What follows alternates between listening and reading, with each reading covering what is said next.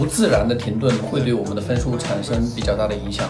那么有这么一个小的技巧，我们就可以用在我们的考试当中。在雅思的考官的这个词汇里边呢，它叫做 fluency filler。今天呢，我来教大家一个万能的流利填充物，叫做在我看来。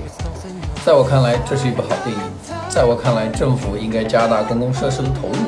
在我看来，雅思是一件非常容易的事情。在我们说任何一句话之前，我们都可以先说一个“在我看来”。那同学们应该要注意的是呢，你不能够每一次都用 “in my opinion”。那么今天我要教大家的几个表达，希望大家能够在考试的时候用起来。Number one, as far as I'm concerned. Number two, in my view. Number three, from my perspective. Number four, as I see it. Number five, to me.